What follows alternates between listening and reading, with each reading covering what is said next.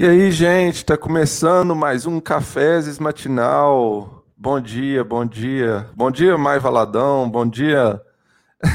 Não vou dar spoiler, você vai estar aqui daqui a pouco. Bom dia, Monge Lua. É, hoje, dia 2 de setembro, né? Hoje, um dia que tá um pouco mais frio do que o, o comum, pelo menos por aqui. Agora já tá dando uma melhorada, né? É, como sempre, perdão pela pela bagunça ali. E é, hoje, setembro, né? A gente faz aqui um ano de canal. É, e estamos fazendo o nosso cafés matinal, especialmente na quinta, porque ontem teve apagão da Twitch. Bom dia, Lucas Gomes. Semana que vem a gente já volta ao normal, então pode ficar tranquilo. Isso aqui foi só, só essa semana mesmo. E é, para falar do apagão da Twitch e de outros assuntos, eu trouxe um amigo meu que eu conheci nesse lance aí de apagão. É, a gente se conheceu lá na, na, no Twitter mesmo. E um, já conversamos lá um pouco, gostei muito dele. Resolvi trazer ele aqui para o canal, que é o grande Comuna Bicha, ou Ro, que eu vou colocar ele aqui. Seja bem-vindo aí, Rô. E ele, como eu estava falando, né, ele é streamer, streamer, comunista, é estudante de ciências sociais, que mais? Pode falar aí. Oi, gente, bom dia, tudo bom? bom, é, como, ele, como ele disse, né, eu sou o Rô, como na bicha, sou streamer, estudante de ciências sociais, estou me formando agora para ser professor de sociologia. É, sou comunista, é, ecossocialista e é, faço lives na Twitch, mas não só não não tô somente na Twitch, também tem um trabalho de divulgação de, de conteúdo, principalmente conteúdo marxista, que eu faço no Instagram e no Twitter, e também sou colaborador de um podcast, podcast Caverna do Morcego.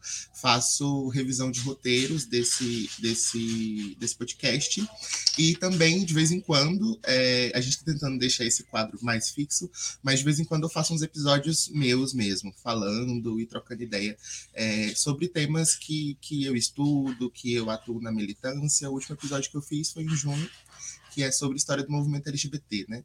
Então, é, é, é isso. É isso. É, muito obrigado aí, o, o Baú Secreto, seja bem-vindo. É, o Lucas aqui falou que já gostou de você, então estamos começando bem aqui. É, Ô, ô, Rodrigo, me diz, como é que você escolheu esse nome? Por que, que você escolheu esse nome para o seu canal? Ah, boa pergunta. Massa. É... Vamos Bom... fingir que não estava combinado, né? é, então, o que, que acontece? É... Eu demorei um pouco para dar um nome, né? Mas o Comuna Bicha ele é um projeto de comunicação que eu resolvi colocar mesmo é, para andar esse ano. Eu penso em produzir conteúdo especificamente sobre marxismo e questão LGBT desde 2017. Mas por questões de saúde, por diversas questões, eu nunca tive nem coragem e, e, e, e sempre ficava enrolando, né? É, e aí, enfim, eu, quando foi no ano passado, é, eu estava na pandemia e tudo mais, e eu vi que é, a gente estava com problemas, né? A gente estava precisando de mais comunicadores de esquerda, pessoas que estão né, se dispondo a ocupar a internet. E aí eu pensei, tá, ok, mas eu, eu quero que não seja uma, um, um, projeto necessariamente vinculado a Rodrigo. Não, não gosto que essa coisa seja, é, porque, né? Eu sou o Rodrigo, não quero que seja uma coisa personalista, pessoalizada. Então eu quis pegar um símbolo, né? Dois símbolos, na verdade, que tem muito a ver comigo, né? E um é bem seguindo a pegada da esquerda esquerda que não tem, não tem medo de dizer seu nome e que é, reivindica os símbolos comunistas e que realmente é, tenta levar é essa, essa mensagem né, para frente, eu resolvi colocar comuna. E bicha, é, veio no sentido mesmo de, de pensar é, politicamente no que, que significa isso, né? A gente, é, por causa da sociedade é, machista, patriarcal, etc., a gente teve durante muito tempo é, esse nome como algo necessariamente negativo. Mas essas pessoas que eram chamadas de bichas, de gays afeminados e tudo mais. É, foram as pessoas que de fato começaram o movimento LGBT, né, de enfrentamento. Stonewall, na década de 60, é necessariamente tocado por bichas que eram, é, enfim, pessoas trans que se prostituíam na rua, é, gente que é, LGBT da classe trabalhadora que não tinha oportunidade de vivenciar, é, de, de, frequentar espaços para socializar e que frequentava é, bares nos guetos é, que eram exclusivos para a comunidade LGBT.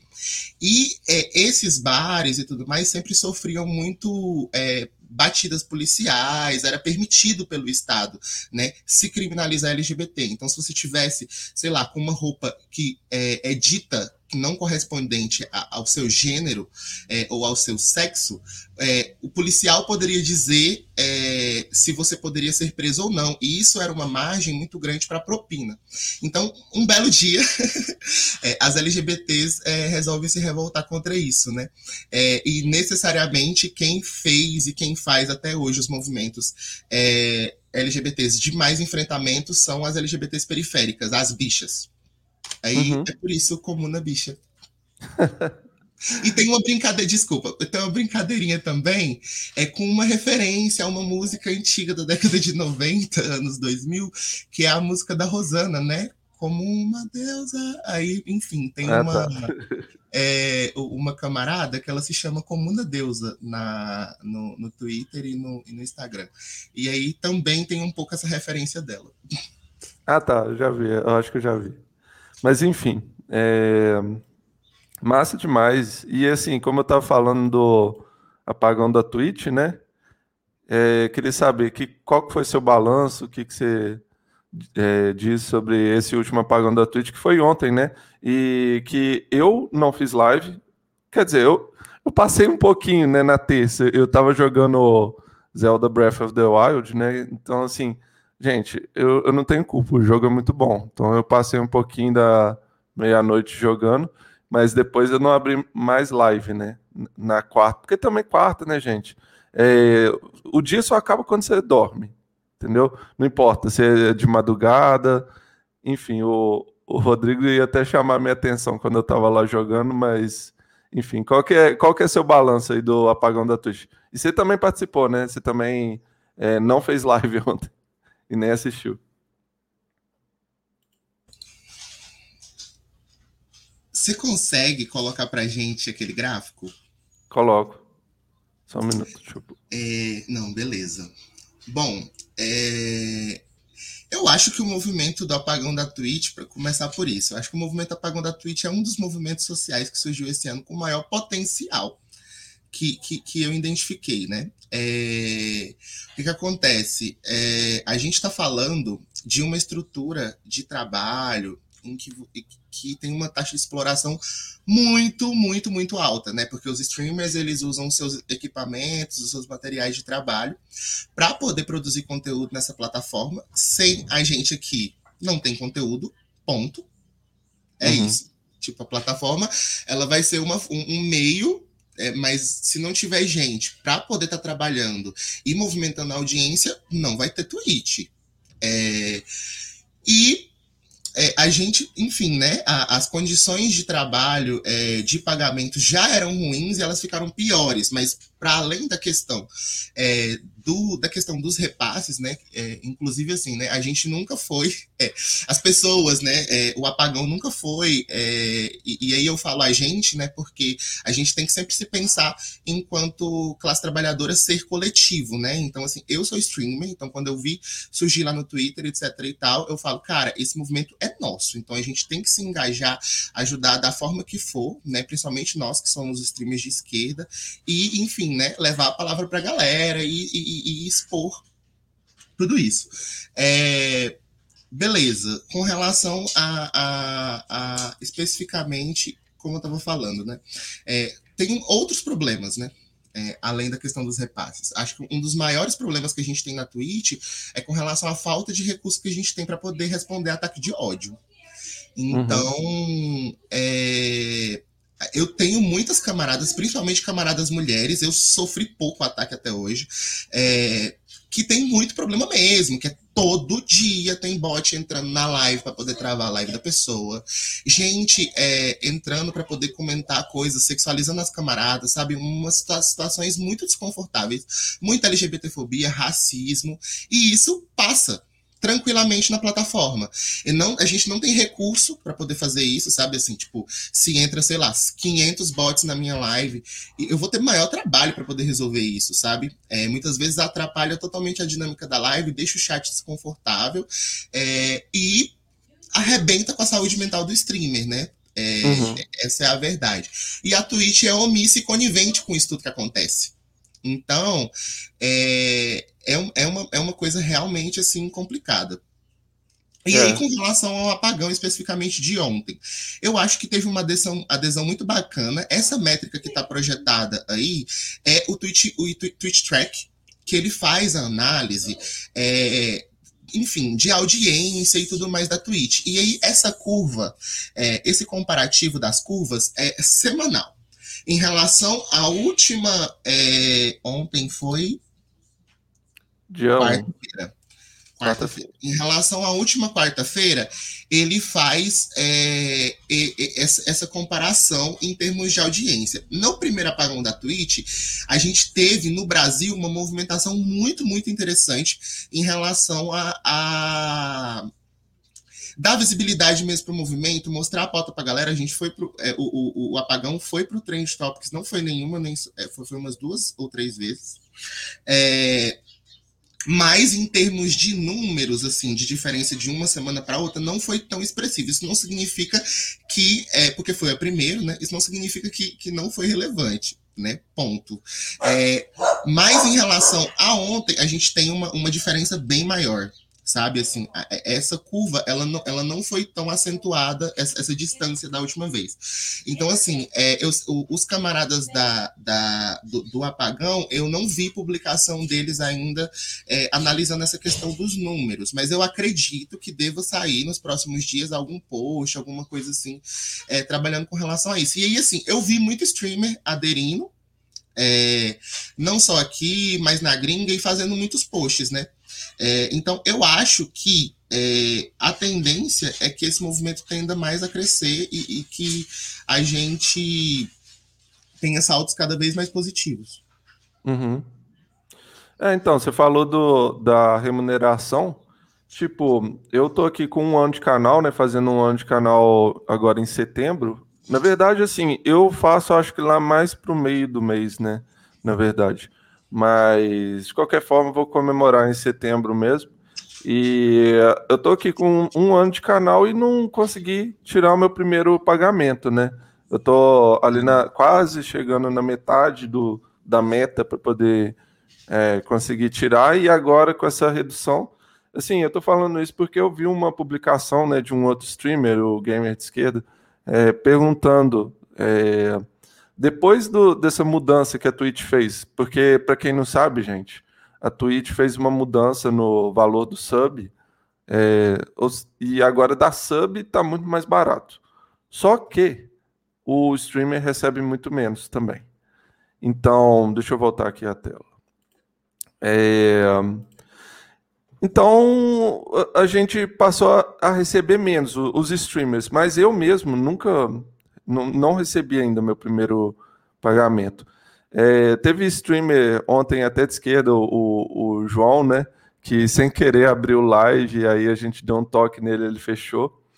É, que mais que eu ia comentar? E no, na gringa que você falou, né? Teve o A Day of Twitch. Eu acho que, como foi o primeiro dia deles, é, o impacto deve ter sido grande naquele, é, naquele gráfico por causa disso, sabe? É, vamos ver aqui os comentários, o que, que o povo está falando. Eu sou mod de um canal de uma drag queen aqui na Twitch.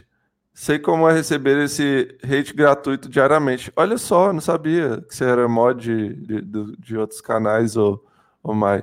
Eu te chamei pro meu, você não quis, hein? Ó, vou denunciar. Denúncia, denúncia. Bom dia, G. Frank. gente o link do canal da camarada no, no chat. Pode mandar aí, ô, ô Mai. Manda aí no, no, no, no chat. Enfim, vamos lá então pro para os acontecimentos, vamos sair da conversa aqui de comadre e vamos para os acontecimentos. A gente separou algumas notícias aqui para comentar.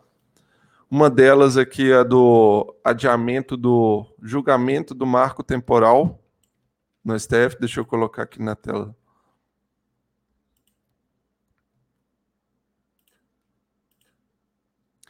Miranda Drag, o canal, ela faz live de jogos e etc. Da hora, Mai, da hora. Beleza, então aí tá divulgado, ó, Miranda Drag. Deixa eu colocar aqui na tela. Vamos lá.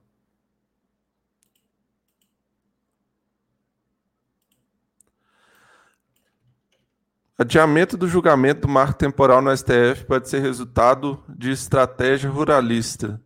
E aí, o que, que você viu desse assunto, do, do marco temporal? O que, que você tem visto de discussão? O que, que você acha sobre esse assunto?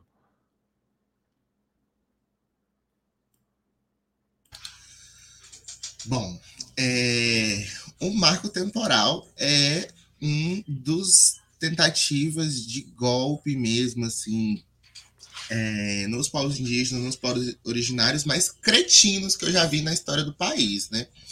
É, Para quem não sabe, a tese do marco temporal ela vai defender que é, os indígenas só possam ter direito é, a enfim, né, para ter a posse das terras e tudo mais assegurado pelo Estado, pelas terras ocupadas a partir do momento em que a nossa última é, Constituição é promulgada. Então, é,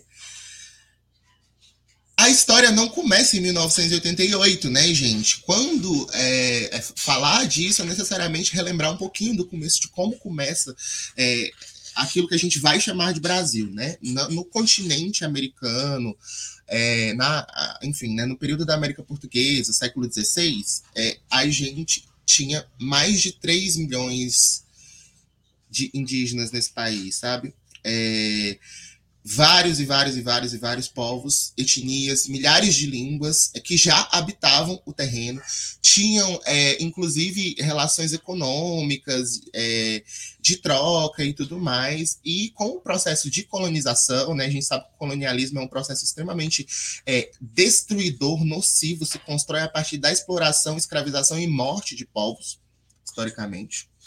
É, e enfim, a gente teve um genocídio indígena enfim, né?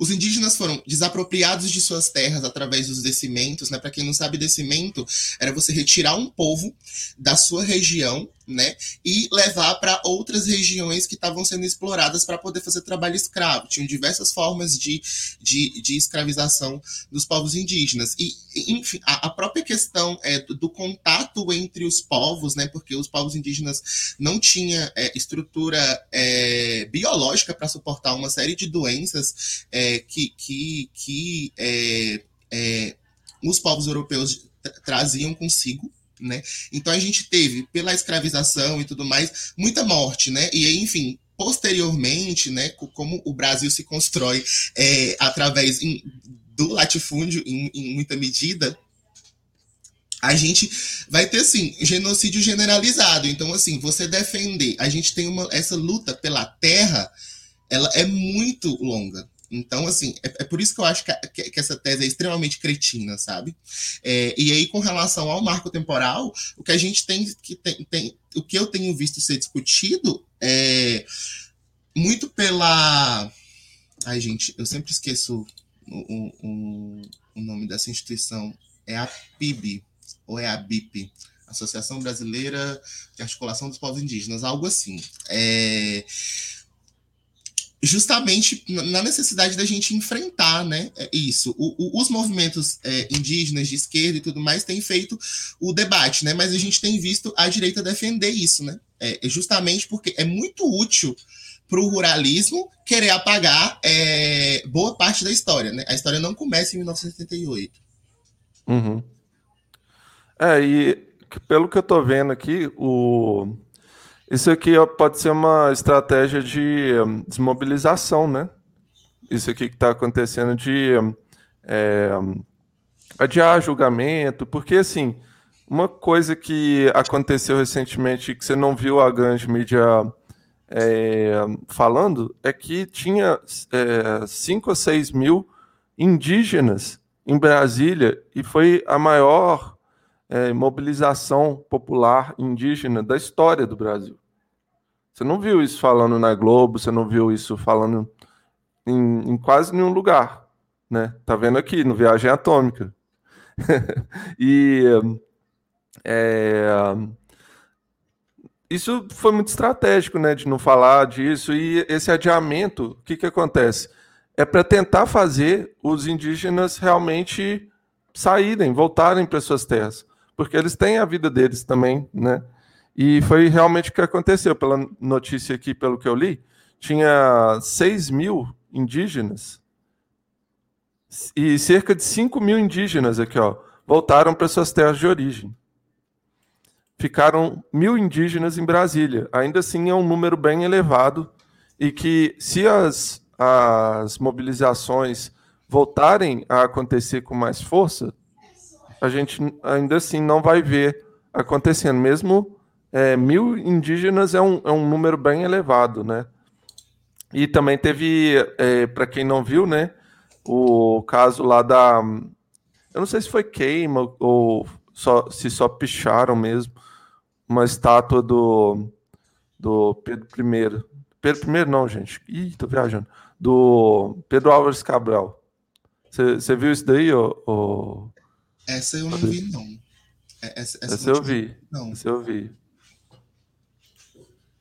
Mas enfim, é, tem mais alguma coisa a comentar desse assunto? Não, com relação a isso, não, eu concordo totalmente com você com relação à desmobilização, né? Porque é, é, é muito nítido, né, que esse atraso e todo esse receio para julgar, é, tendo em vista que a tese do marco temporal ela é extremamente tendenciosa e cretina, como eu disse, é, é, muito nítido essa, essa visão de desarticulação, né? Quer que os, queria mesmo que os povos originários ficassem sem comida, que, que, que, o movimento é, passasse perrengue mesmo lá no acampamento indígena que estava tendo é, em Brasília, aliás, que está tendo em Brasília.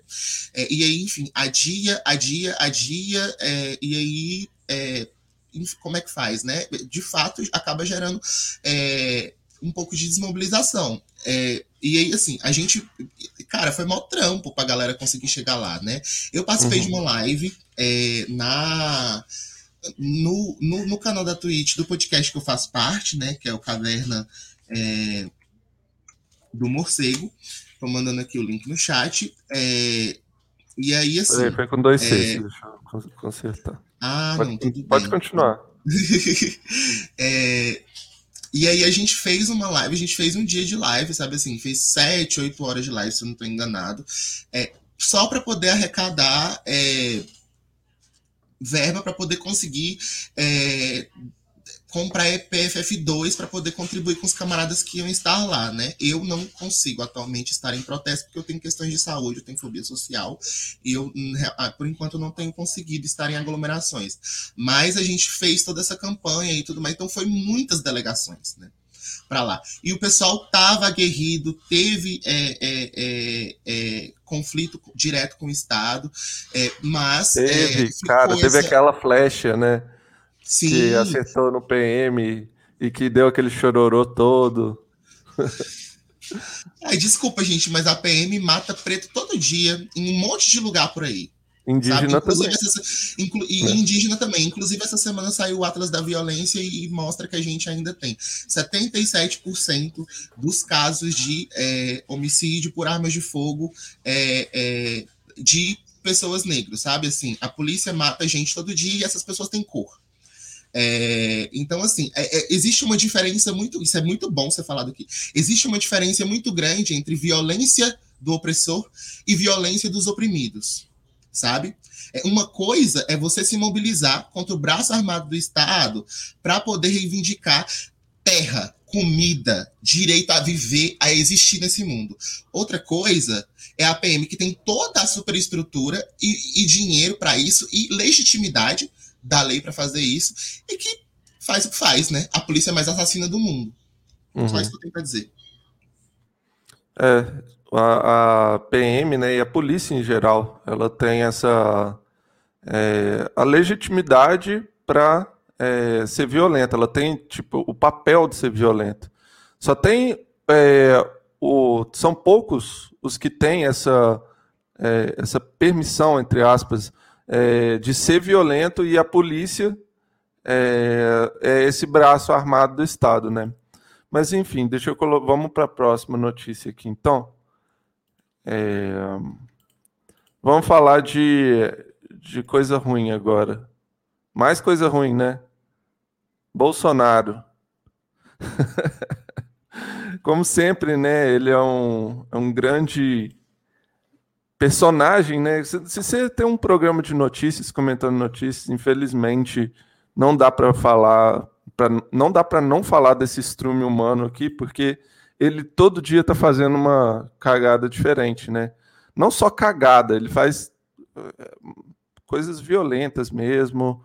É, eu acho que assim tem muito esse lance da mídia de querer fazer parecer que o Bolsonaro é só um palhação, né?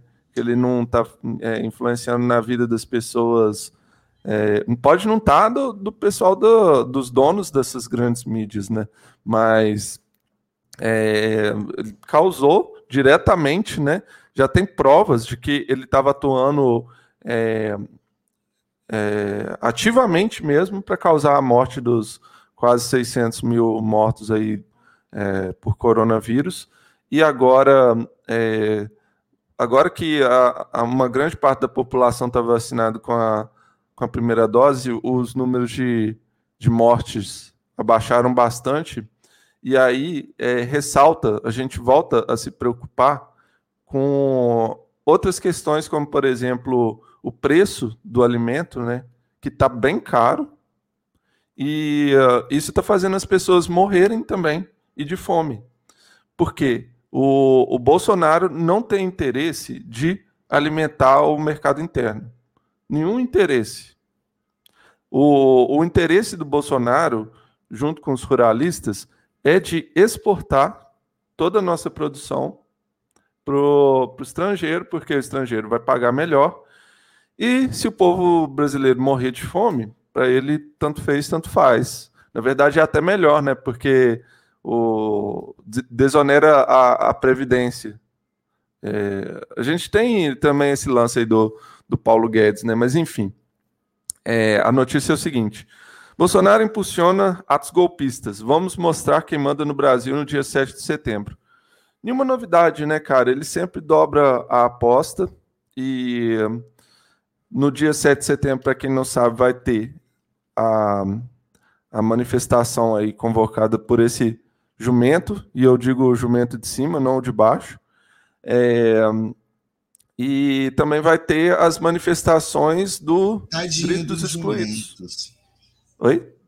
Tadinho dos jumentos. Chama é, não, não dá para comparar, né? Coitado do animal. Mas enfim, é, vai ter também as, as manifestações do Grito dos Excluídos, né? Que é, já é um dia assim tradicional para é, a esquerda e para os sindicatos, movimentos sociais, de levar as pessoas às ruas, né? E que vai ser no mesmo dia da manifestação do fascista, né? Do fa dos fascistas.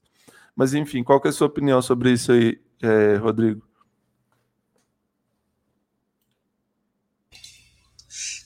tem a ver diretamente com um pouco da agenda do Bolsonaro já, né? Que, que essa, essa questão de agitar esse sentimento patriotista é, no Brasil e também está um pouco vinculado aos processos de despolitização que a gente tem vivido, né? Na última década.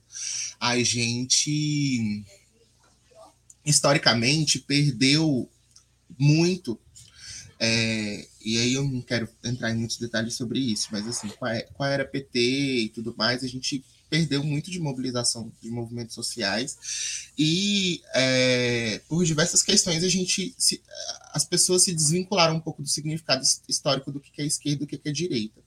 Junto a isso, né, é, assim, a cidadania, a visão de povo-nação dentro do Estado capitalista é um instrumento de neutralização da identidade de classe. Você se enxerga enquanto cidadão, enquanto povo, povo nação, você é um sujeito de direito que é igual, é, pelo menos no nível formal, é, a todas as outras pessoas é, em direito e, enfim, deveres, etc. Igual, né? No campo da formalidade. Mas na realidade a gente tem antagonismo de classe real. As pessoas não são iguais, as pessoas estão circunscritas em um contexto político e histórico que condiciona a vida que elas vivem. É, e aí, esse sentimento patriótico que cresceu por causa da gente viver esse movimento, das pessoas acharem que a esquerda era simplesmente o PT, quando a gente tem toda uma ala da esquerda radical é, e que tem projetos políticos diferentes que não estão necessariamente focados na institucionalidade do Estado, é, favorece é, com que surjam esses movimentos, né? E aí, assim, cada vez mais a gente tem visto isso nascer. Então, não me surpreende que ele, que ele chame esse tipo de coisa, né? Porque é, é, não acho que seja cortina de fumaça. É, eu acho que, concretamente, é, apesar de ser uma ilusão do plano ideológico, isso tem consequências reais nas pessoas. É, e, e, aí a gente está falando mesmo de uma visão de mundo. É, é defender a cidadania e, e essa visão né, é, do, do, do, patriotismo e tudo mais é, diz muito é, sobre que mundo eles querem. Uhum. E assim, você acha que tem motivo para a gente ter medo dessas manifestações fascistas aí? Porque tem a questão da, da PM, dele estar. Tá agitando a PM para poder tentar um golpe, levar eles para Brasília, levar eles para Paulista. Assim, eu vou falar a minha opinião bem rapidinho. É, eu acho que as manifestações do Bolsonaro vêm é, perdendo força ao longo do tempo. Então, assim, popularmente, o Bolsonaro perdeu força, mas o negócio é o seguinte: a, a PM, entendeu? Os policiais. Esses que são o problema.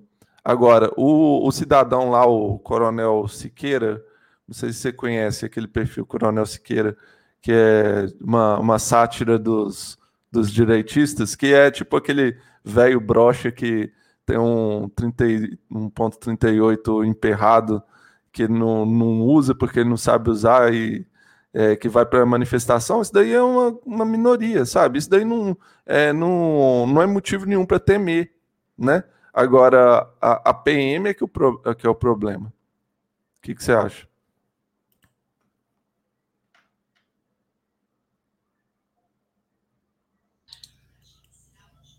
Meu comentário era. Ai, desculpa, é porque o comentário subiu bem na hora que eu tava falando, né? Eu achei que tinha a ver com com o que eu tava falando naquele não. momento, mas não tem problema não. É, mas assim, tem gente que chama essas coisas que eu falei de cortina de fumaça, então de todo jeito, assim, foi maravilhoso o comentário subir naquela hora. É... o que que acontece? Eu acho que tudo que o Bolsonaro representa é para dar, não medo, mas é para gerar preocupação na gente. É, e se for sentir medo, que esse medo seja um medo politizado, no sentido de caraca, eu tenho eu temo para que buraco aliás, que a gente possa ir mais fundo ainda no buraco do que já fomos.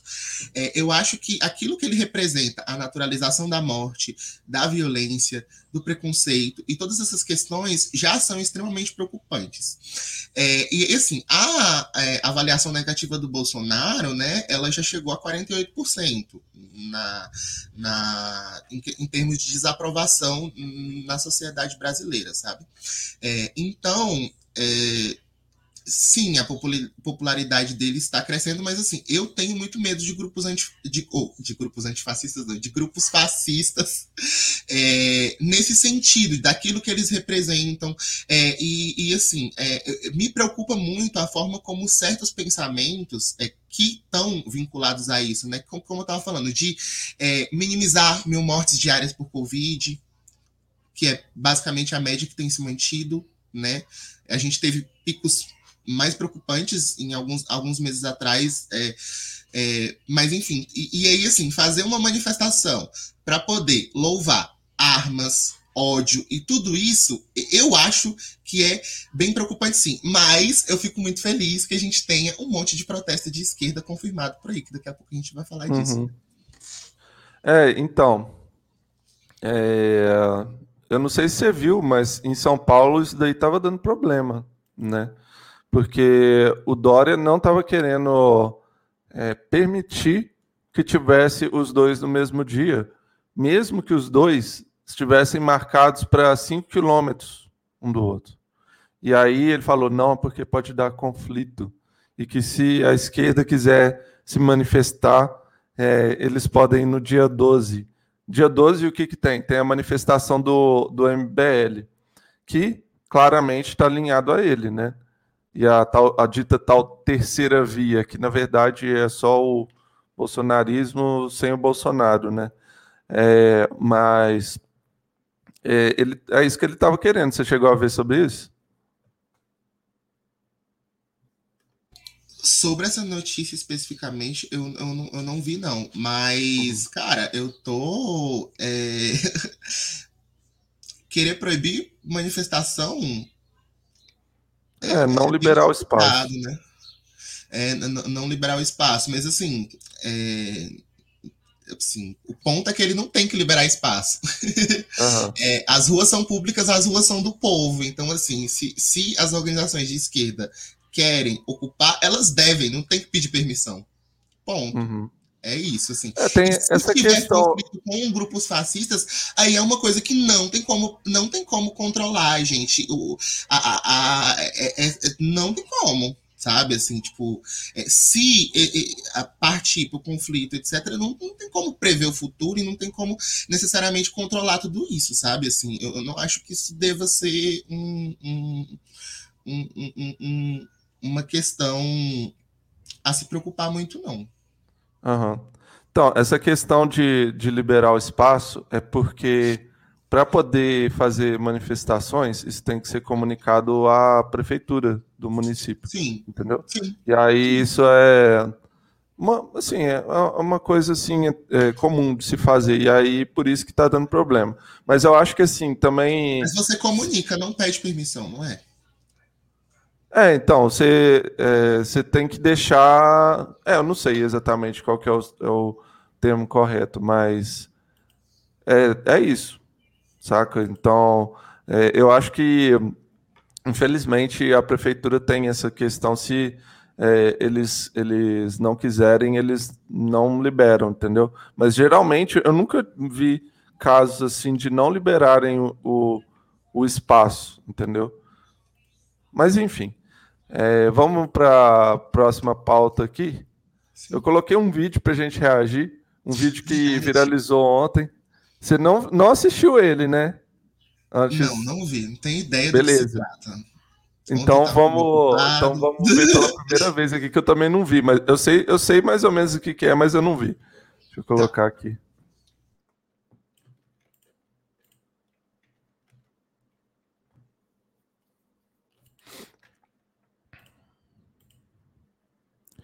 Calma aí. Ó. Do Cheb Lloyd. Cenas do capitalismo tardio. Inauguração de Coco Bambu em Sorocaba, São Paulo. Para quem não sabe, Coco Bambu é uma rede de restaurantes. É restaurante bem assim. Gosto de parecer que é caro. Na verdade, ele é caro, mas a comida que ele serve é tipo um camarão com creme de leite e uma batata yoke, saca? É, é esse tipo aí de, de lugar. E é do. Coco Bambu é do. O dono também é um bolsonarista lá, eu esqueci quem que é. é eu acho que ele tá. Eu não, eu não sei quem que é, mas eu sei que é bolsonarista. Enfim, é, posso dar play? Rodrigo? Eu não tô te vendo. Peraí. Pode sim. Não tá me Beleza. vendo, não? Não, não, é porque eu é, no, tô no Firefox, aí eu não consigo. Eu tava... Ai, desculpa, eu tava com o microfone mutado. Tranquilo. Só balançando a cabeça, pode dar play. Bora lá. Ah, eu esqueci de colocação. Só um minuto, gente. Peraí.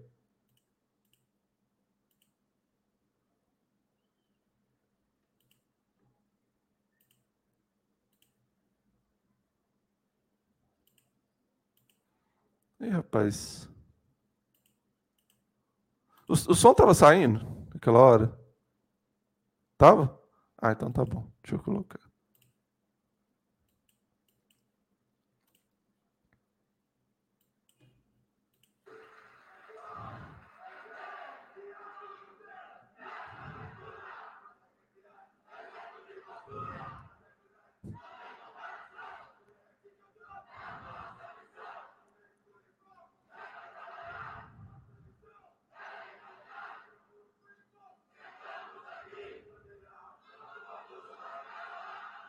Esse cara aqui sou eu, esse aqui.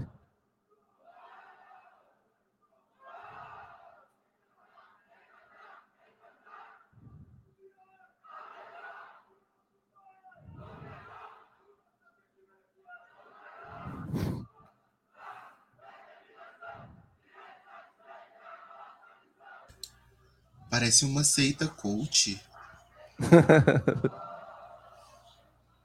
E rapaz, ó, agora Corona acabou. Virou. Virou torcida organizada. PFF2 foi com Deus, né? Num lugar fechado, esse de gente. Caraca, velho. Que bizarro. Coco Bambu chegou. Que isso? Virou torcida organizada total, velho. Cara, não, tá, cara, tá, tá parecendo aqueles projetos lá do consciência, daqueles protestos do consciência patriótica, um monte de, de doidão é, gritando umas palavras de ordem muito louca. Nossa, muito seita coach, muito seita coach. Nossa, velho, eu, eu fico com pena. Eu, eu fico com pena dos, dos trabalhadores, cara. Que, tipo assim, eles são obrigados né, a fazer isso. É, e aquele cara que eu falei que, que era eu com a câmera, que tava com a Steadicam, é porque eu sou jornalista, né? Pra quem não sabe, e aí às vezes eu tenho que ir nos eventos assim que eu tô tipo, foda-se, saca? Mas que eu tenho que fazer a cobertura. E aí tirar foto das coisas, aí eu, eu me senti bem aquele cara. Fazer o quê, né? Tô aqui, é meu trabalho. É. Você pode ver, cara, ó, os que não estão é, uniformizados, eles, é, esses aqui estão uniformizados, ou seja, eles são os trabalhadores do coco bambu, né? E os que, os, os que não estão uniformizados, os que não trabalham ali, que são os coaches e as outras pessoas, eles estão também com um uniforme bem próprio, ó. É, camisa social, essa camisa aqui bem engomadinha mesmo, e ou, ou mocassim ou sapatênis. Olha só. Tipo assim, ó, mesma coisa. Tá vendo? Deixa eu ver, ó, voltar um pouco para trás. Esse aqui, ó. Esse aqui ainda tá com uma jaqueta por cima. Aqui, ó, o, carinha entrando aqui. Fazer uma análise aqui.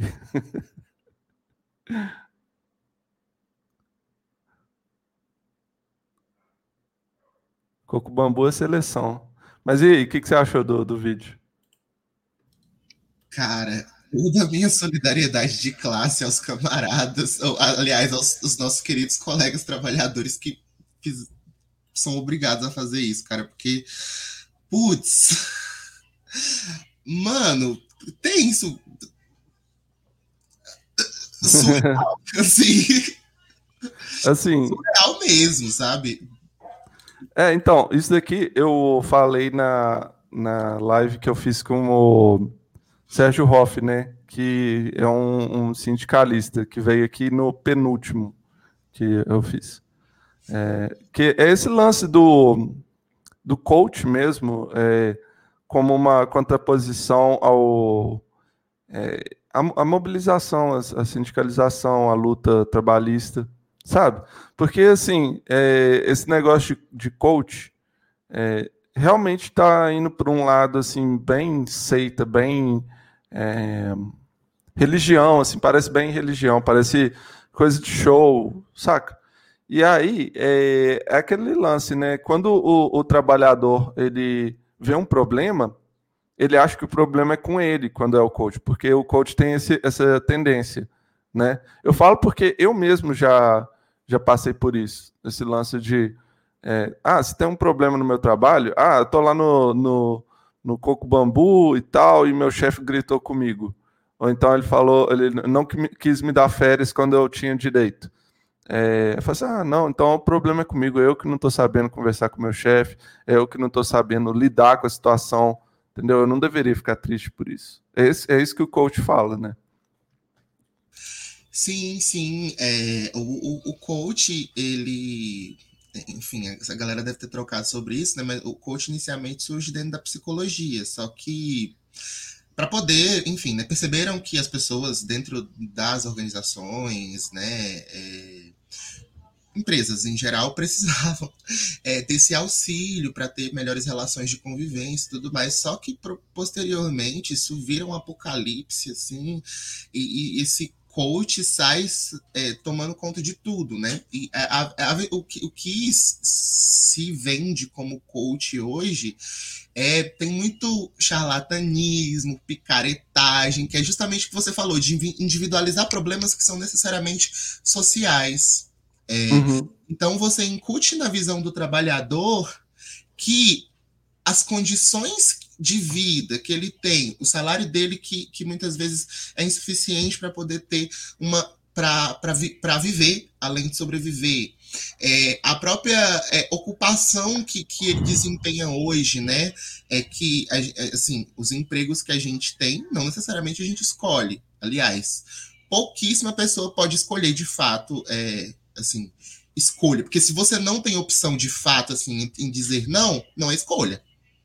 Uhum. Sabe? E aí, de, e, e assim, né? A, a, gente sabe que a realidade da classe trabalhadora é ou você trabalha, ou muitas vezes você vai passar fome, não vai ter onde morar, não vai ter o que comer, entendeu? Porque pra, a gente vive na sociedade da mercadoria. Para tudo a gente precisa disso. Então, assim, é, transforma como se fosse uma questão de esforço. Então, tipo assim, o seu chefe, ele não te ferra porque é, é do da própria relação social, né, que os trabalhadores sejam explorados e, e, a gente sabe que, né, das 8 da manhã até as 6 da tarde no horário útil é a ditadura da burguesia. Todo mundo que é trabalhador aqui sabe o que eu tô falando, gente, tanto de perrengue que a gente atura, porque a gente precisa, sabe, uhum. ter o que comer. É, então, assim, é, é, é, esse tipo de coisa, eu, eu falei, né, meu Deus, parece uma seita coach, justamente por isso, porque é, é bizarro, sabe? E aí, assim, essas coisas de motivação, de que se você se esforçar, você vai melhorar. Não, não vai. A gente vai melhorar se a gente conseguir construir é, é, condições concretas para essas pessoas de fato terem melhores condições de vida. Comida, terra, casa, etc. Melhores empregos, empregos com estabilidade, né? E assim, nada uhum. Revolucionário. A gente está falando aqui de coisas totalmente dentro básicas, é, é, da, é, básicas que estão dentro da lógica, inclusive, da democracia liberal, sabe? É, mas, uhum. né, é aquela questão, né? Numa conjuntura fascista, defender a democracia é, liberal é, é, é, bem, bem, bem avançado, digamos assim, esquerda. Real, real. É, eu, eu tenho essa essa opinião, essa leitura, é, mas eu, eu não vou trazer tanto para esse lado. Só que, para você fazer a, a, luta, você precisa é, lutar pelo imediato e pelo que vai vir no futuro, saca? você faz os dois juntos. É o que eu, é, o que eu defendo, que eu acho que tem que ser feito. É, Underwood, seja bem-vindo aí, cara. É, beleza, vamos para a próxima então. Vamos voltar a falar de Bolsonaro, já que estava bom demais falando de coach. De coach estava divertido, pelo menos. Agora a gente vai falar do filho, né? Vamos lá. Carlos Bolsonaro tem sigilos fiscal e bancário quebrados pela justiça em apuração sobre é, funcionários fantasmas na Câmara do Rio. Você chegou a ler isso aqui? O que, que você achou? Cabeça de filtro de barro. Ai, cara, eu. eu. eu tenho. Assim, não é. Corrupção e, e, e governo Bolsonaro são praticamente sinônimos, né? É, não é o uhum. primeiro escândalo do governo, né? Leite condensado, vacina, é, enriquecimento, é, é, filhos dele tendo enriquecimento, é, é, aumento de patrimônio sem muita explicação.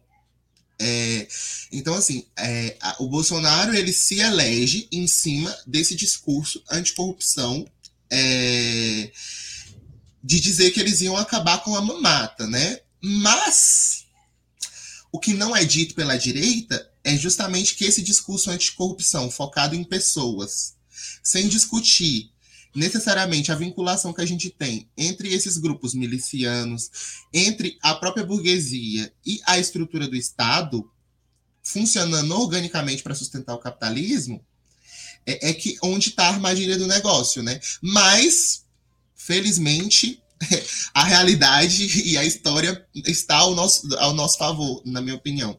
É, e aí, assim, a gente. É, eu, eu acho bacana é, que tenha esse tipo de coisa acontecendo mesmo, porque a, é, mais para frente vai falar, né?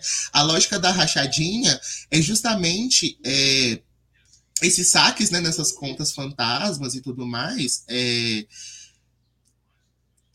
enfim, hum. um monte de dinheiro circulando é, sem muita explicação de, de para onde está indo, sabe? Então, assim, é, uhum. mais para frente, aí, se você quiser até parar para dar uma lidinha, é, fala uhum. aí dos promotores, né, dando opinião é, é so, sobre isso. Ah, aqui.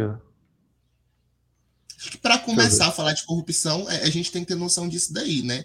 É, o discurso anticorrupção é, que a gente tem na institucionalidade liberal, ele não vai na raiz do problema. Hum. É, você falou que é, a gente não sabe muito bem para onde vai esse dinheiro. E assim, esse dinheiro aí, eu tenho a impressão, né, de que eles usam para alimentar as, as redes dele, deles, porque para poder ficar, é, como é que fala, fazendo essa, levantando hashtag no Twitter e tal, eles precisam, né, de é, contratar o serviço, os serviços lá de fazenda de fake, ou, e também de colocar gente é, com essa função, né, para fazer essa função. Então, é, essas rachadinhas é, foram feitas para isso, na minha opinião, pode ter sido feito para isso, mas também é, tem aqui ó, as, as compras que o, o Carlos Bolsonaro fez. Ele comprou um apartamento em dinheiro vivo, cara. 150 mil em espécie, 150 mil reais é, para comprar um, um apartamento. É, quando você tem uma, uma grande movimentação assim de dinheiro, é, dinheiro vivo, sempre desperta a como é que fala a, a suspeita, né, com a, com a pessoa, porque quando ela faz esse tipo de transação, para quem não sabe, né, isso daí pode, pode não ser óbvio para todo mundo, mas dinheiro vivo não consegue ser rastreado, né? Não consegue é, saber para quem que foi, não tem essa é, digitalização igual uma transferência bancária ou cartão, né? É, um Pix também. É, tudo isso tem uma, uma, um rastreamento. Agora, você pagar em espécie é sinal que você quer esconder alguma coisa. E ele também. É, aqui, ó, ele pagou 15,5 mil em espécie para cobrir um prejuízo que teve na Bolsa de Valores. Ele que é, gosta de defender a meritocracia, aí ó, tá pagando 15 mil, 15,5 mil para cobrir o prejuízo. Imagina se todos os bolsonaristas apostassem na mesma coisa que o Carluxo na Bolsa. É, eles não iam ter o mesmo dinheiro que o Carluxo para poder pagar essa, essa dívida. Isso eu tenho certeza, né? Eles iam ficar quebrados para o resto da vida. E assim, outra coisa é esse lance de é, todo mundo agora ser trader, né? É, todo mundo você tem um incentivo muito grande é, a todo mundo ser um apostador na bolsa. Por que isso? Porque quando a pessoa faz essa aposta, valoriza a empresa.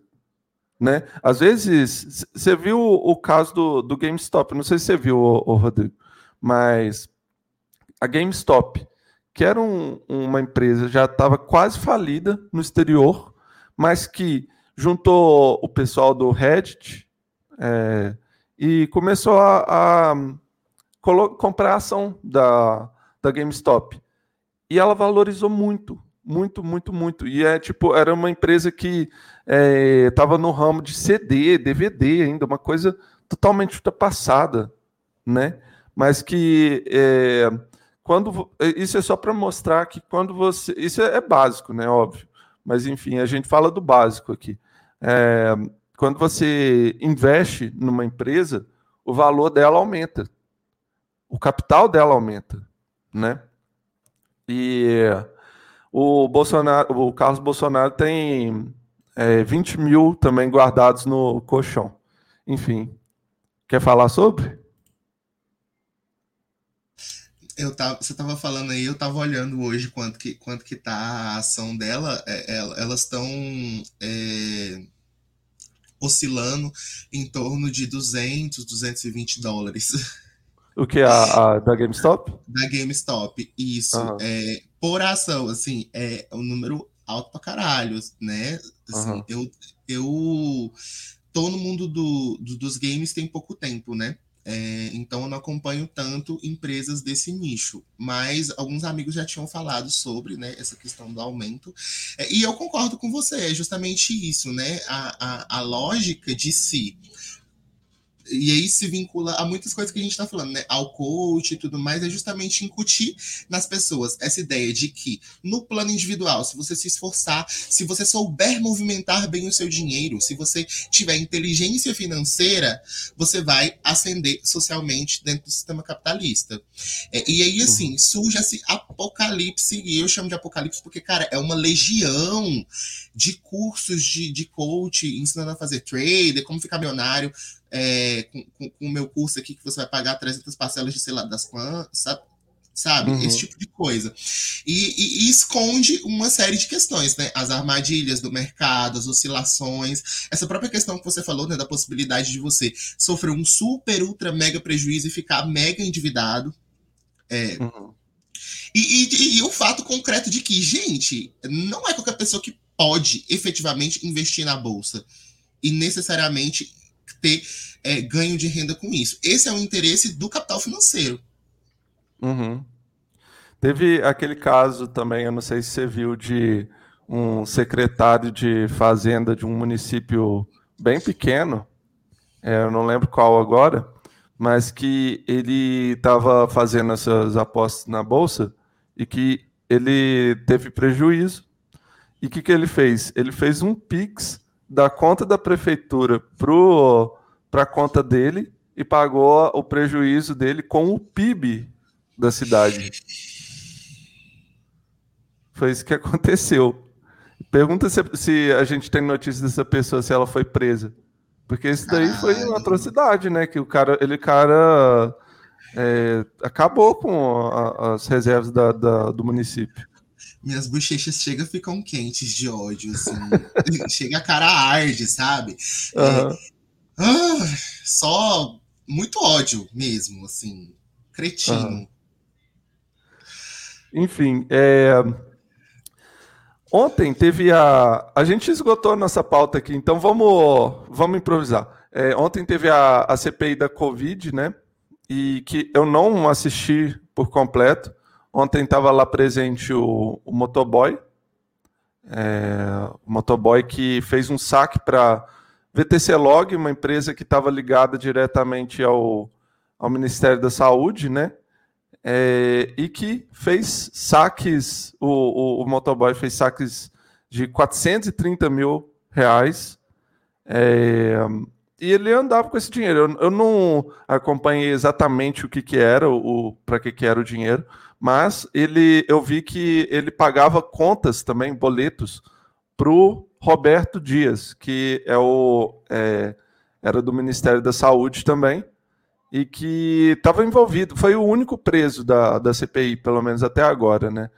É, e é, que mais? É, tinha, ele era um, um, cara bem humilde, assim, dava para perceber, né? É, um trabalhador mesmo. Ele, o salário dele é R$ 1.700, assim, coisa bem, bem baixa. Mas ele estava andando com 430 mil na mochila, para lá e para cá, em dinheiro vivo, né? E assim, essas movimentações grandes têm que ser avisadas ao COAF, né? Quando tem saque de mais de 100 mil reais, tem que ser avisado. E não foi o caso. Você chegou a ver alguma coisa? O que, você acha disso, Rodrigo? Eu tenho que confessar que eu não tenho conseguido acompanhar a CPI, com, porque assim, minha vida não permite atualmente. É, eu estou trabalhando muito, eu estou fazendo processo seletivo de mestrado, e aí eu tenho uns problemas de saúde que são meio incapacitantes, e aí eu não estou conseguindo mesmo é, acompanhar sempre. Eu olho mais resumo de notícias, mas aí com relação a isso que você falou. Caraca, velho, eu tô imaginando, assim, para comer conhece, tô imaginando uma pessoa andando com 500 mil reais, com quase 500 mil reais, por aí na rua sabe? Uhum. Já que ele era motoboy. É, e, e, assim, cara, é foda, né? Assim, o, o, o coloca um trabalhador no, no, meio desse esquema. E assim, tipo, os responsáveis sobre isso, é, com relação a isso, não estão rodando, né?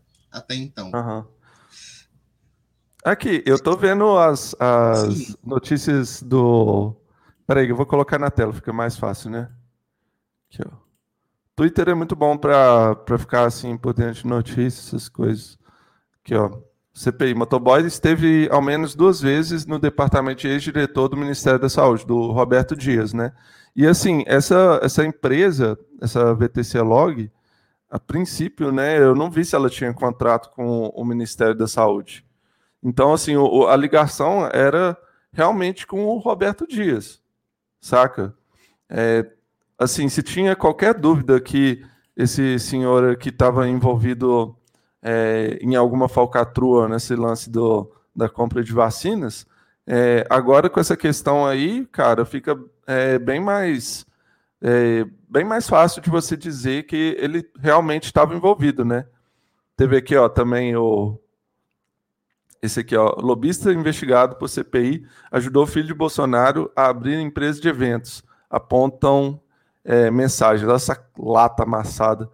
É, e também teve aquele, eu não sei se você viu também, daquele caso do, do, do 04 aqui, que tá morando numa mansão lá de.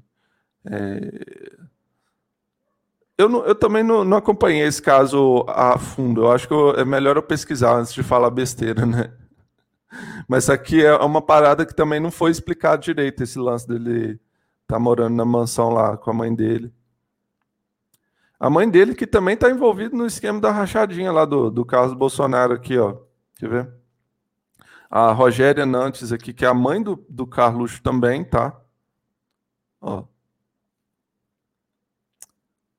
Vamos ver. Teve ó, essa Ana Cristina, Cristina Vale, que é a, a mãe do, do 04, do Jair Renan. Teve esse, esse lance do atestado também que foi absurdo, absurdo. O, o como é que chama, gente? O lobista da Precisa, que é o, o Marconi, eu acho que é. Deixa eu abrir aqui a notícia.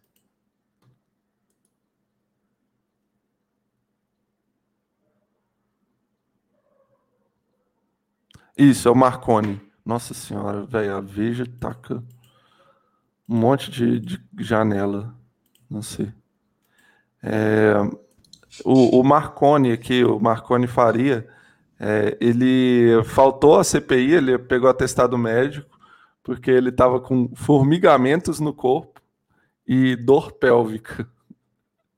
Cara, é, vai, vai no seu trabalho, leva um, um, Quer dizer, vai no médico e fala assim: eu tô com formigamentos no corpo hoje, eu não vou. É, eu não quero. Eu não vou poder ir pro meu trabalho. Vê, e ouve o que, que o médico vai falar com você.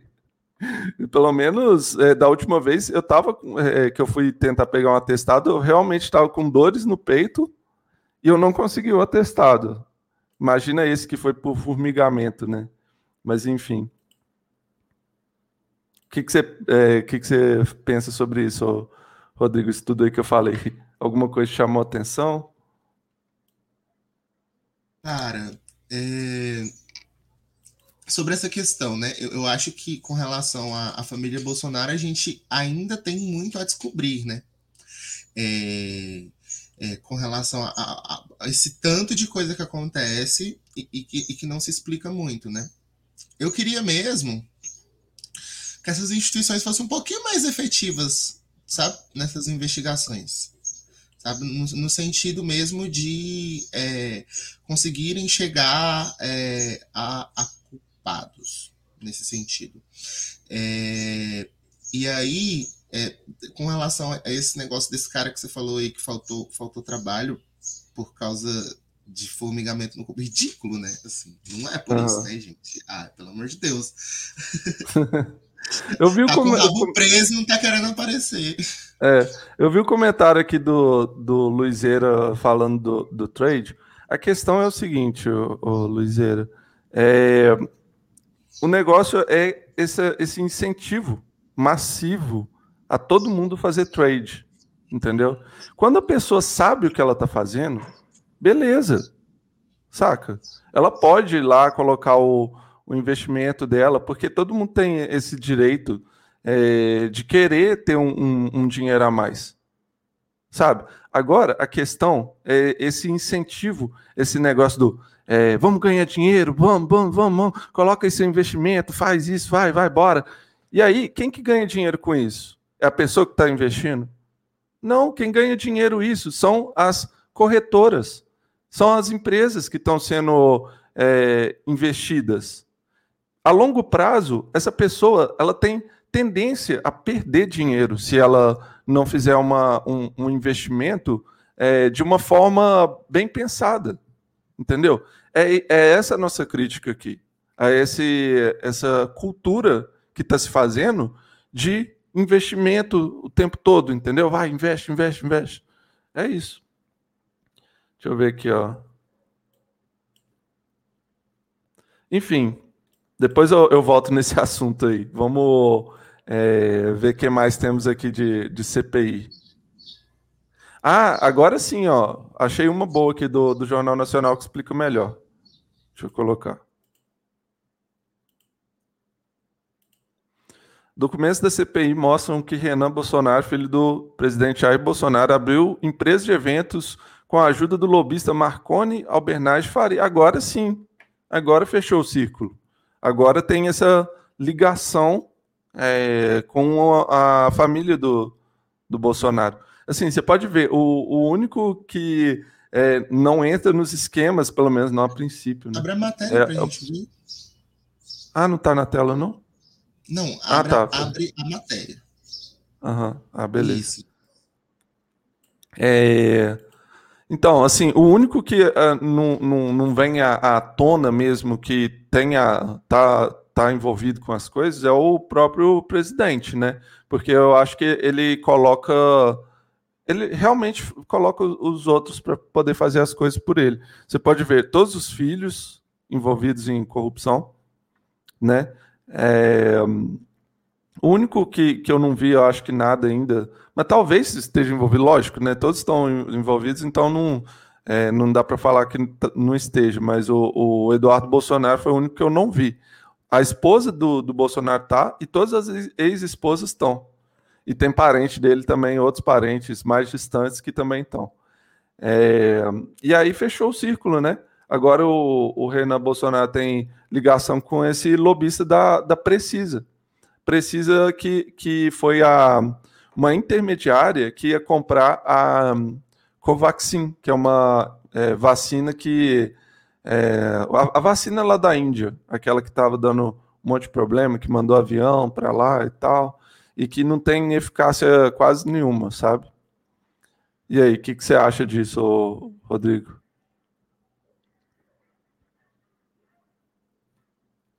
Desculpa, Bruno, eu comecei a responder o chat aqui, mas é, me repete aí a pergunta. Não, é só é, essa questão aqui mesmo do, dessa notícia do Renan Bolsonaro tá é, comprovado o envolvimento dele com o é, com o Marconi Albernaz Faria, que é o, inter, o intermediário, o lobista, né, da Precisa. Olha, eu acho que, que é, é, é, interessante a gente ver isso, né? Porque é o que acontece. O discurso bolsonarista, né? Assim, gente, acho que já está mais do que comprovado, né? Pelo menos para a gente, que é da esquerda e tudo mais, que é, isso daqui assim, que existe muita corrupção nesse governo, que é, é, não só nesse governo, né, mas essa galera é miliciana e tudo mais. Mas eu acho que é, é essas provas concretas mesmo surgindo é, uma atrás da outra, cara. é uma coisa atrás uhum. da outra. Todo dia um, um, uma, uma falcatrua diferente. Eu acho que isso é, é, que bosta, né? Que tem esse tanto de coisa acontecendo, porque tem consequências péssimas para a gente na vida né, cotidiana. Mas do ponto de vista da gente ter cada vez mais armas para poder rebater esse discurso bolsonarista, eu, eu acho maravilhoso. Uhum. Nesse sentido, sabe? É, porque aí também vai quebrando essa imagem de, de dos bons homens é, que são honestos e tudo mais, que, que, que, era muito onde um dos pilares né, de sustentação do bolsonarismo. Uhum. Eu acho importante ter essas investigações para deixar assim bem concreto mesmo é, qual que é o problema, saca? Tipo assim, é, pela, pelas vias institucionais mesmo, ter alguma ressalva é, quanto Bolsonaro, a gente tem isso tudo certinho. Mas, assim, o lance da CPI, eu vi que há é, gente falando, ah, tratando os, as testemunhas mal, tratando os, os, as pessoas que vão lá mal. Ô, gente, é o seguinte: é, testemunha, eu não vi eles realmente tratando mal. Mas agora, tem os acusados que eles estão indo lá para fazer o pessoal de sons saca? Eles vão lá para é, realmente fazer essa. essa fazer, fazer eles de bobo, para tentar cansar os senadores e atrapalhar a investigação, sabe? Então, a estratégia, a, a, estratégia desse, tipo assim, eu não, não vi eles passando por cima de nenhum direito fundamental ali, saca? É, o, o Roberto Dias foi preso porque ele era acusado porque ele, ele, ele falou que ele ia dizer a verdade, mentiu. Então, eles têm o direito do flagrante. Então, isso foi feito. Agora, CPI, o que, que eu acho? É, teve o, o Luizeira também falou aí que. É, ah, isso daí é só uma fachada para eles roubarem mais, não sei o que tem. Esse negócio de é, todo político é, é bandido. E assim, é, nossa, meu cabelo está muito levantado aqui. Eu sou totalmente contra esse tipo de pensamento, é, mas eu não vou defender eles também, não, saca? Eu acho que, se forem, que seja provado que sejam é, punidos da, da forma que a, a justiça prevê. Agora, é, a, a minha, na minha opinião, a CPI ela fez um papel bem importante, sim, para poder conseguir que a gente fosse vacinado, sabe, para conseguir as vacinas, mas só que isso só foi possível também aliado com o povo estando na rua. Com o povo estando na rua se manifestando. É... A gente, é, quando, quando começou a CPI, pouco tempo depois da CPI, a gente também foi para a rua. As pessoas foram para a rua para dizer fora Bolsonaro e para pedir vacina. Foi mobilização popular aliado com essa pressão institucional que trouxe a vacina para a gente, cara Se não fosse isso, a gente não estaria vacinado até agora.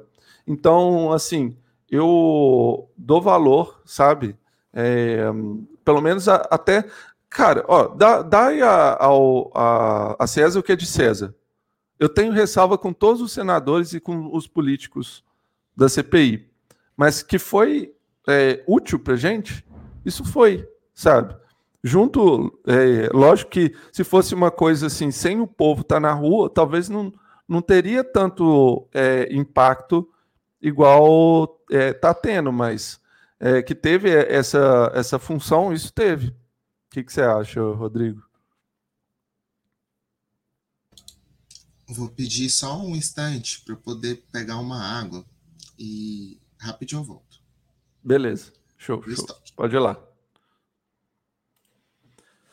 Então, gente, bora lá, vamos continuar o, o café matinal. A gente já está quase encaminhando aqui para o final, a gente termina aqui às, às 10 da manhã, né? É, deixa eu ver aqui os comentários do chat que eu perdi muito. Muitos comentários. Eu vi aqui que o, o, o Comuna Bicho, o Rodrigo, estava é, conversando com o pessoal aqui no chat. Deixa eu ver o que, que, que eu perdi aqui.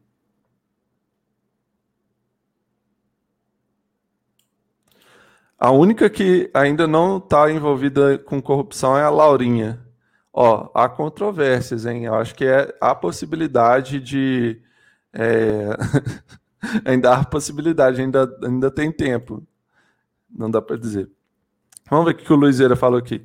É que eu entendo seu comentário dos vendedores de sonho com trade, mas existe um outro lado de pensar no futuro que dá para investir em coisas concretas que valem mais que a poupança. Eu tenho é, menos de 2 mil já rendeu em dois anos, 10 anos da poupança.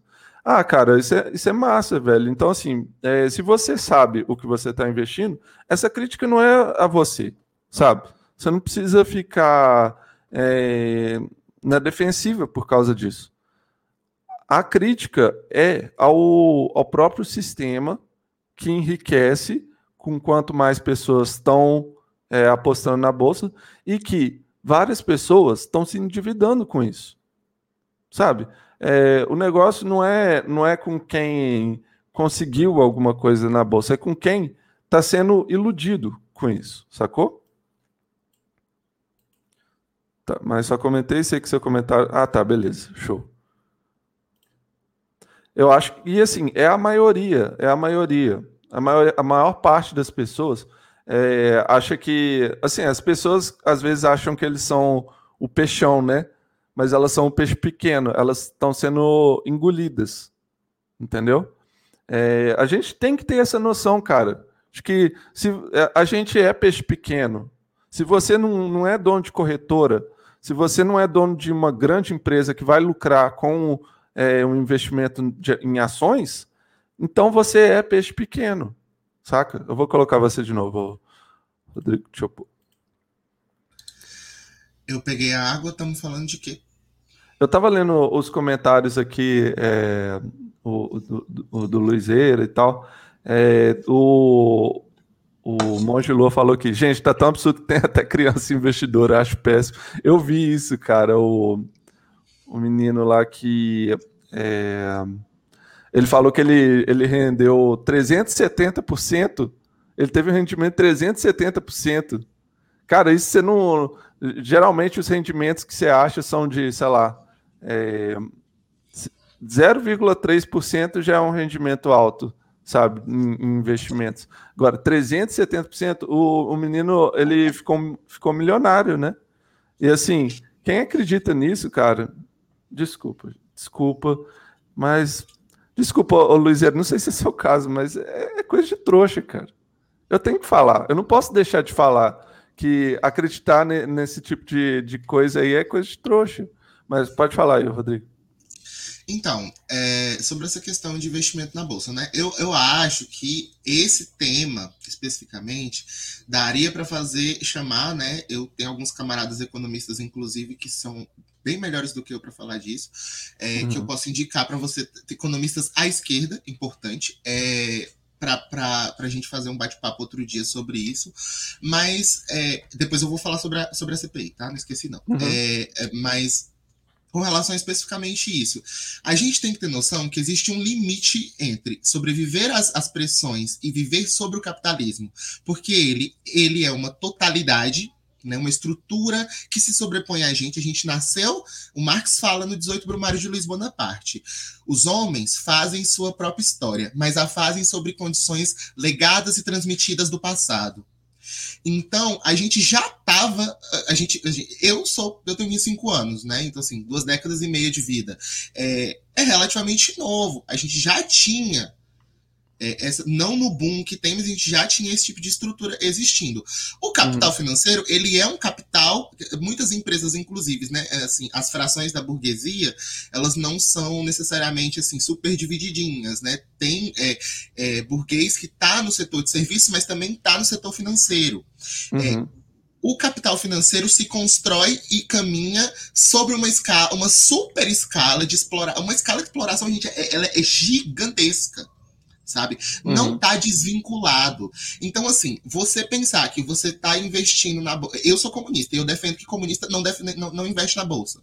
Uhum. Eu acho que você acreditar em, em, simplesmente na solução individual é A, cair no discurso do coach, e dois, incoerência, porque aí você vai ser, mesmo que você queira e ache que seja só uma coisa individual, é, você, é, a, a, gente é, é, muito mais do que, do que um ser individual, né?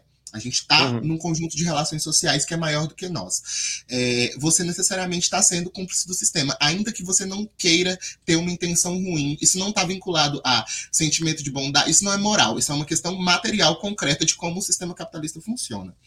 Uhum. Com relação à CPI, eu concordo com as coisas que você falou, é justamente isso, né? Porque é, a CPI foi uma possibilidade que a gente teve de gerar muita pressão social é, e, e, expor algumas coisas que a gente estava tendo, né? Porque, cara, é, quando surgiu a pandemia, sabe? Lá no começo do ano passado, a Dimitra Vulcana, que é uma camarada super, super bacana, né? É, é, a Dimitra Vulcana, quem, quem faz a Dimitra Vulcana, né? A personagem de Dimitra Vulcana é o, o, Dan, né? O Dan Carreiro, que, que é um, um camarada muito bacana também, ecossocialista.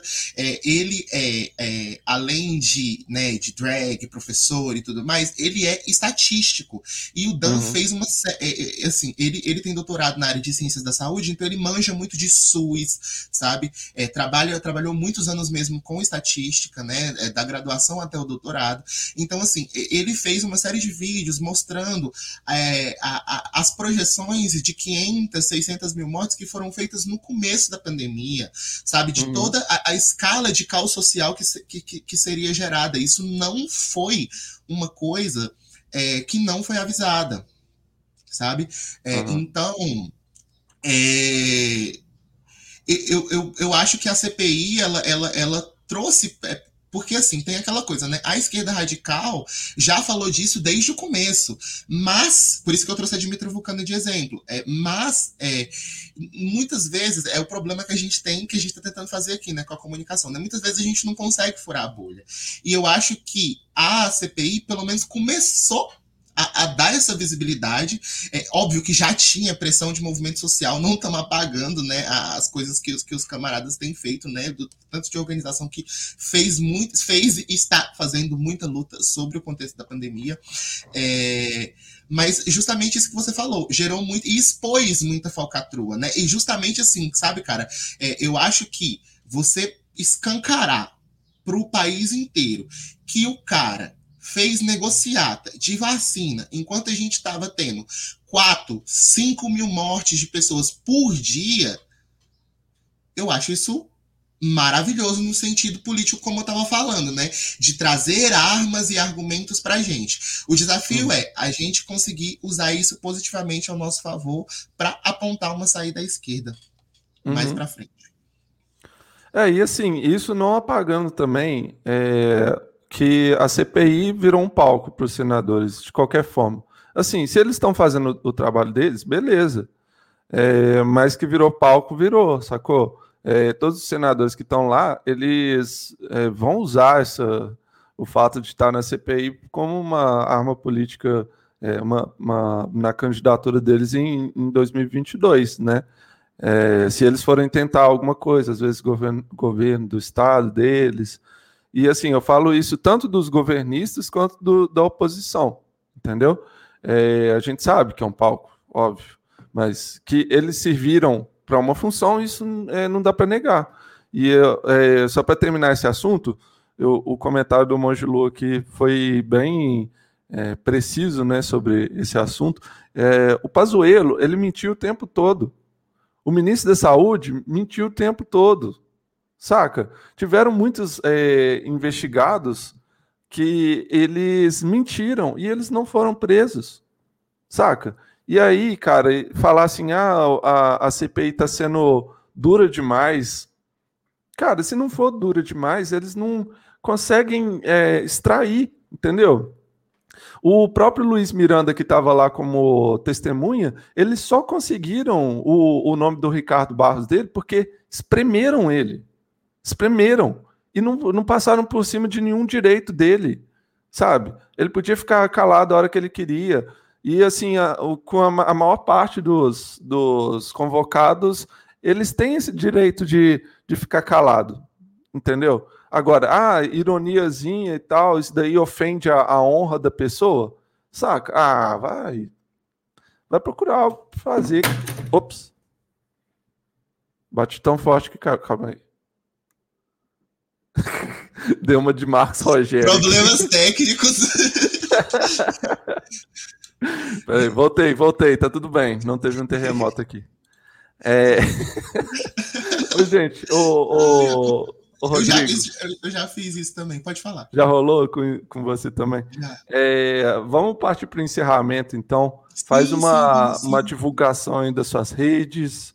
Pode falar, faz a sua conclusão, fica à vontade. De, só um instantinho, deixa eu, deixa, eu, deixa eu entrar no meu canal, porque eu vou pegar os links do chat. E aí copio e colo na mensagem aqui. é, é, eu tenho um comando de, de link de rede social lá já ajeitadinho, e aí eu, eu já. Eu ainda tô rindo dessa queda. Isso aí deve acontecer mais vezes. Ainda mais que eu uma de Marcos Rogério, né? Não sei se você sabe, esse senador, ele adora ficar batendo na mesa assim, pá. Vai vendo, Brasil, vai vendo. Cara, com relação a. Só para falar de mais uma coisa da CPI, né? Eu acho que tem que ser duro, sim, porque, cara, olha a quantidade de esquemas, sabe? Muito bem organizados é, que a galera fez. Mandei aí no chat, tá, gente? Essas são minhas redes sociais. É, que é o Instagram, o Twitter, a, a Caverna do Morcego, a Twitch. É, é, é só Twitch TV barra Comuna Bicha. Mas assim. Sigam ele lá, gente o, o, o rapaz, é, é, com, com, relação a isso, né? Esses esquemas super bem articulados, envolvendo laranja, envolvendo uma série de coisas. Então, assim, é, é sim um teatro, é, como você bem colocou, né? É, e aí, assim, inclusive, assim, quem faz pesquisa e estuda julgamentos e, essa, e, e enfim, essas questões que são feitas no Estado, usa muito essa metáfora do teatro, né? Da uhum. encenação, uhum. dos ritos a se cumprir, do roteiro que se coloca. É, e, e aí, assim, tem limites, é, no sentido de que é, não vai combater toda a estrutura de corrupção de fato, mas tem todos esses pontos positivos que a gente falou. Mas aí, voltando mais para para me despedir é, de vocês, eu queria mesmo, Bruno, é, nosso querido é, Viagem Atômica, agradecer demais mesmo pelo convite, entendeu? Fiquei muito lisonjeado, é, o, o, papo muito gostoso, o seu jeito de entrevistar e de, e de tocar a conversa me fez sentir, tipo, numa salinha tomando café com você e, e, batendo papo sobre as coisas, sabe? Com liberdade para falar, as opiniões e tudo mais. Então, tipo, muito, muito obrigado mesmo. É, e aí, só para reforçar o pessoal sobre os meus projetos, né, gente? No Twitter e no Instagram tem fio é, é, e carrosséis.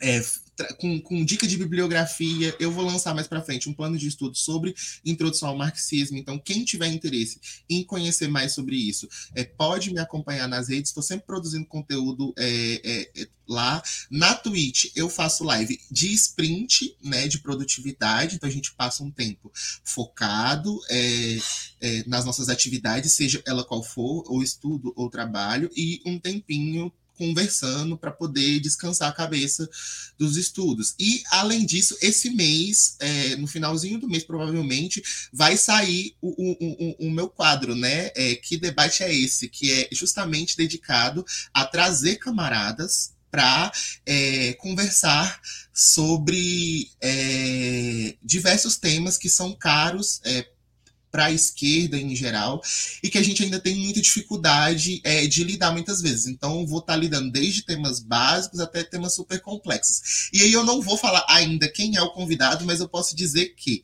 esse mês vai vir aí. Ele é educador popular, é, freiriano e trabalha, é, luta muito pelo por uma pauta que eu defendo muito, porque eu sou é, cria de escola pública da periferia é, é, e, e, das federais, é, que é justamente defender educação pública gratuita e de qualidade. Então, quem quiser acompanhar vai ser sempre muito bem-vindo, tá bom? Olha, massa demais. aguardo convites, hein? Se for falar de, de sindicalismo, falar de comunicação, tá na lista. ah, obrigado. e eu que agradeço, cara, por você ter vindo aqui. É, aguardo é, novas oportunidades para a gente conversar aí, a gente fazer coisas juntos. E é isso. Vamos encerrando por aqui e eu vou mandar Nossa, a raid vamos agora. De raid, vamos de raid. Vamos de raid. Vamos mandar para Kinoko. Kinokun, Kinokun tá online. É... Vamos lá então. Deixa eu ir lá. O que, que a gente manda no chat lá do Kinoko? Vamos mandar. Vindo viagem atômica, pode ser. Beleza. Não, peraí, deixa eu pensar melhor, deixa eu pensar melhor. Hum... Não, pode ser só viagem atômica mesmo. Bora de viagem atômica. Deixa eu mandar aqui. Vamos Aí, mandei um negócio no chat. Viagem atômica à esquerda, pode ser. vou lá, vou mandar o raid. Beleza. Bora lá, gente. Entra no raid aí. Bora lá pro Kinoko. Então é isso, gente. Muito obrigado por terem assistido. Muito obrigado aí todo mundo que veio do, do Comuna Bicha. E bora lá pro Kinoko agora. Vamos ver lá o que, que ele tá fazendo. É isso. Falou. Tchau, tchau. Beijos. É isso, né, cara?